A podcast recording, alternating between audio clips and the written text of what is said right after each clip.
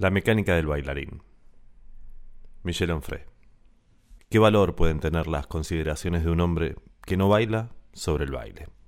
Tiene sentido escuchar a quien intenta reflexionar sobre ese tema si su cuerpo es gordo, pesado, torpe, si está básicamente enemistado con la danza. Yo no bailo, ni de una manera ni de otra.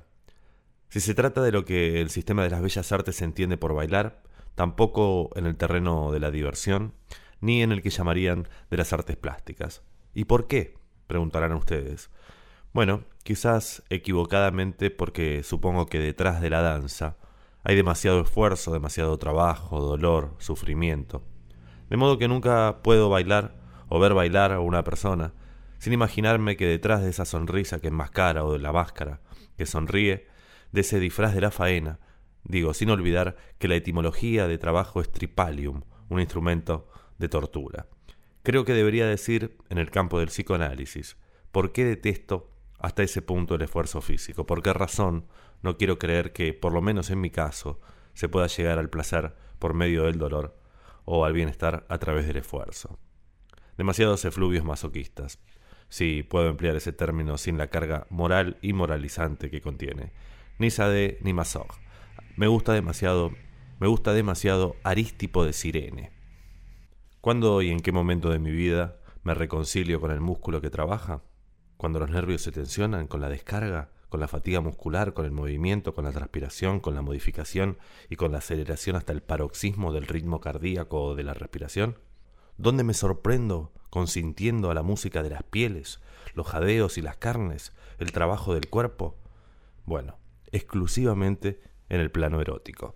Solo concibo el desgaste físico en la relación amorosa, cuando es obra de dos energías en el terreno sexual. Entonces, y solamente entonces, tengo la impresión de que mi cuerpo puede conocer los signos exteriores del esfuerzo físico sin tener que pagarlos con dolor o con sufrimiento. Los fines hedonistas intensos hacen desaparecer los medios y su naturaleza. Danzas, los retosos, los gozos amorosos, danzas, los juegos y los combates de los cuerpos apasionados, danzas, las piernas enredadas, los brazos también, los dedos, las manos. Danzas y la pelvis que ondula, se pliega, se arquea, se mueve al ritmo del deseo. Si es así, entonces yo danzo. Y no siento deseos de danzar de ninguna otra forma y en ningún otro lado, porque tendría la impresión de entregarme a virtualidades, a ficciones, a juegos inútiles, demasiado erotismo y poco amor, demasiado cuerpo y poca alma, demasiada epidermis en contacto para que no se trate por vía inductiva de un poco de amor o de mucho erotismo, retóricas que prefiero reservar lejos del espectáculo, solamente para la escena de las sábanas íntimas y las habitaciones alejadas de las miradas de terceros. Porque me parece que la danza es ante todo dispendio, deseo de consumir y consumar, una energía que amenaza con desbordar es escultura por la mediación del cuerpo, de pulsiones que lo recorren. Es materialización en el tiempo y en el espacio de una sublimación, en el sentido freudiano de la energía sexual en exceso. No concibo la danza fuera de esa catarsis vinculada a la libido.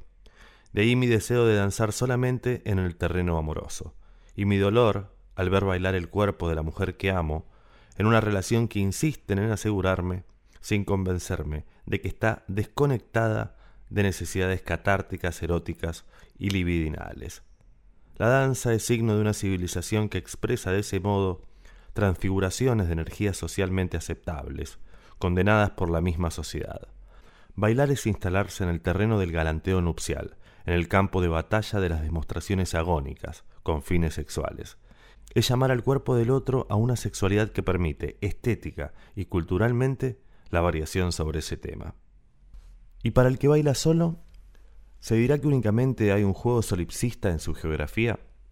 ¿Habrá que forzar la metáfora e instalar la danza en el terreno del onanismo? ¿Por qué no? En ese caso, y evitando las connotaciones morales, podríamos leer la danza como una actividad inscripta en el placer solitario, destinada a gratificar un narcisismo en que la autosatisfacción pasa por la autoescenificación, el juego de uno con uno mismo, la exacerbación del yo que alimenta el amor hacia uno mismo. es una actividad egocentrada. La danza invitaría a la relación lúdica con esa parte de uno que tiende al desborde. Amenaza expandirse y se estructura, adquiere forma y sentido en el gesto de la danza, la energía danzada. Sea como fuere, bailando de a dos o a solas, la danza es la manifestación de un cuerpo en el espacio y en el tiempo, es decir, implicado en una duración y en un lugar. ¿Cómo son esas fuerzas? ¿Son deletrias? ¿Son inhibidoras, peligrosas, dolorosas? ¿Son poder de avasallamiento, dominación, energías que captan y que vampirizan el alma? ¿Son los residuos de algo que recorre el cuerpo para convertirlo en una mecánica de acción? ¿Son los restos de un proceso de funcionamiento que muestran el trabajo de la vida? Pienso en Villat, que define a esas fuerzas como el conjunto de energías que resisten a la muerte. Quizás es el conatus espinociano o ese deseo de vivir schopenhaueriano, voluntad de poder nietzscheano, líbido freudiana, la fuerza que amenaza desbordar es potencia genésica y seminal. Significa vitalidad. La danza es aspiración a su escultura. El dispendio y la modulación de la fuerza suponen el ritmo, la cadencia, el movimiento, la materia en lucha consigo misma, el anhelo de aire, de infinito, catártica, se encuentra en el origen de una purificación que genera estados, del bienestar al éxtasis, de la distensión, en el sentido etimológico, al trance. La danza instala el cuerpo en un campo magnético que se propone liberar de las presiones y también de la gravedad quiere transfigurar la materia y promover el aire, la ligereza y las leyes celestiales, allí donde habitualmente triunfan el suelo, la pesantez y las leyes de la física. De un lado Urano, del otro Newton, la voluntad angélica contra la ley de la caída de los cuerpos. No hay otra alternativa. En la hipótesis de que la manzana que cae se divide entre la realidad y el ángel que planea, al bailarín se le proponen dos modelos que fueron formulados por Heinrich von Kleist en un brevísimo texto extremadamente denso que se titula Sobre el teatro de marionetas. Los bailarines lo conocen bien. Dos de ellos, Dominique Dupois y Hubert Godard, me dieron esta referencia. En ese puñado de páginas que tienen más peso que el texto de Valéry intitulado Filosofía de la danza, Kleist muestra cómo al bailar, el bailarín tiende a la muerte en cierto número de contingencias que lo clavan al suelo, lo atan a la tierra y lo convierten en un animal reptante. Muerte de la pesantez, sin duda, y de todo lo que equipara al cuerpo con los objetos que al obedecer a la ley de la gravitación universal, a la necesidad de las caídas de los cuerpos, están tan involucrados como el hombre del Edén en la caída. Muerte del tiempo y del espacio según la concepción que impugnó la física cuántica, después de la estética trascendental de Kant, muerte de la entropía y la pérdida de energía consustancial a las resistencias debidas del aire, muerte del movimiento que aspira a la eternidad en un gesto que se pretende situado fuera de una duración y de un lugar precisos. Cuando todas esas instancias sean pulverizadas, destruidas, se llegará finalmente a la ingravidez a la ligereza, a la figura de la gracia, a la inmovilidad, a la figura de la eternidad, a lo celestial, a lo estéreo, a la figura de lo angélico. Me gusta recordar que en el Timeo Platón define el tiempo como la imagen móvil de una eternidad inmóvil, para explicar mejor de ese modo la pérdida que se produce al pasar del registro inteligible, lugar de la eternidad, al registro sensible, que es el mundo de la duración la esfera fija de Parménides contra el río ondulante de Heráclito. El bailarín, que por naturaleza y después de la caída es un hombre de la tierra, de lo sensible del mundo, es atraído hacia abajo por la pesantez de su carne y su materia, pero también por su conciencia, que en tanto tiende a los objetos, se vuelve más pesada en virtud de la carga inducida por la intencionalidad.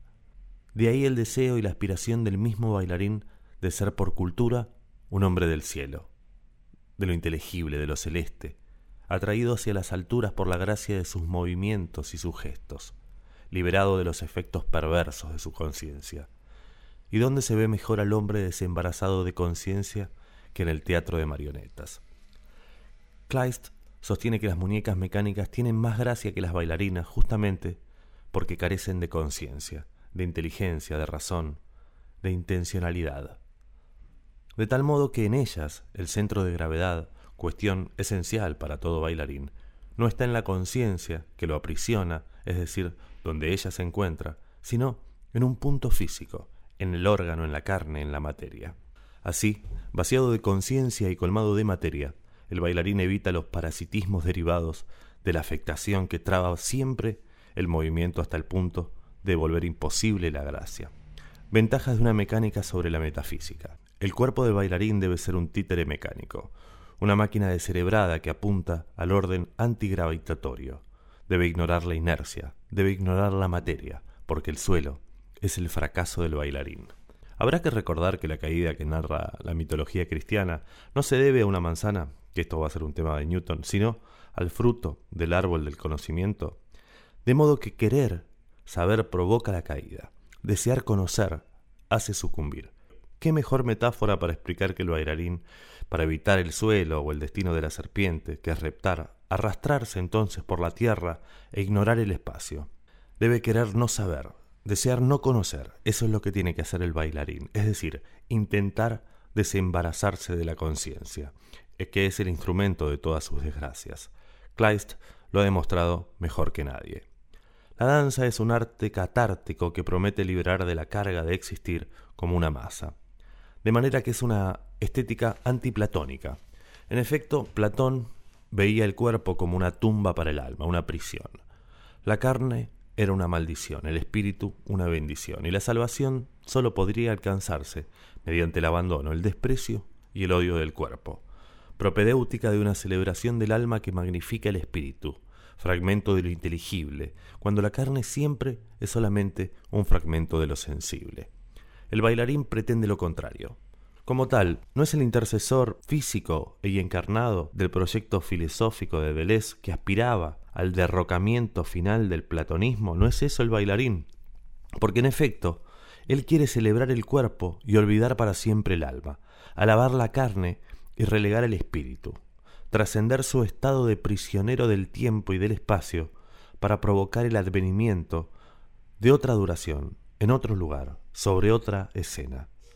Fin del animal terrestre amarrado al suelo, advenimiento del animal celeste que flota en el espacio, fin de Platón, nacimiento de Nietzsche, que solamente creía en un dios que fuera bailarín, fin del cristianismo, comienzo de una era nueva para la carne.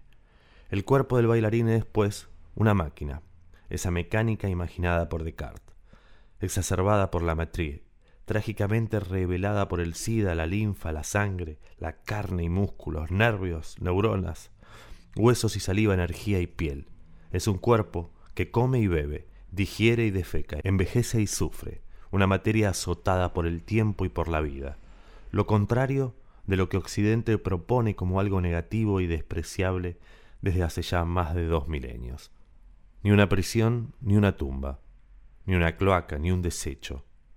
Una fuerza que exige forma, una energía que llama a la escultura un desborde que necesita sublimación. Kleist manifiesta este antiplatonismo de una forma abrupta y evidente cuando escribe, en el mundo orgánico cuanto más débil y oscura se muestra la reflexión, más soberana y radiante es la gracia. Repito, en el mundo orgánico, cuanto más débil y oscura se muestra la reflexión, más soberana y radiante es la gracia. Y más adelante cuando afirma que justamente la gracia aparece bajo su forma más pura en una anatomía humana que no tiene conciencia alguna, o que tiene una conciencia infinita, por lo tanto, en un maniquí o en un dios. Esta es probablemente la razón por la cual Nijinsky y Nietzsche murieron locos, maniquíes y dioses a la vez, ambos bailarines derrotados por el cuerpo, que venció a la razón súbitamente debilitada. El filósofo dice mil veces en Así hablaba Zaratustra, que el cuerpo es la gran razón. Y el bailarín, Nijinsky, en su diario insiste, solo experimento las cosas por medio del cuerpo, sin intervención de la inteligencia. Seguramente por eso, el hombre de la escena confesaba su compasión por el filósofo de las cimas. Ese hombre me agrada, y creo que nos entenderíamos muy bien. Y. Los tres pagaron con su carne y con su razón esa intuición considerable, ese atentado contra la conciencia, como una maldición concertada. Los tres fueron ángeles fulminados que a fuerza de danzar demasiado alto, un día ya no descendieron. En vida pasaron al otro lado del espejo, allí donde los hombres no tienen sombra, por carecer de materia. ¿Y quién te dice? ¿Y si en eso consistiera el paroxismo de la gracia? De Michel Onfray, El deseo de ser un volcán, mecánica del bailarín.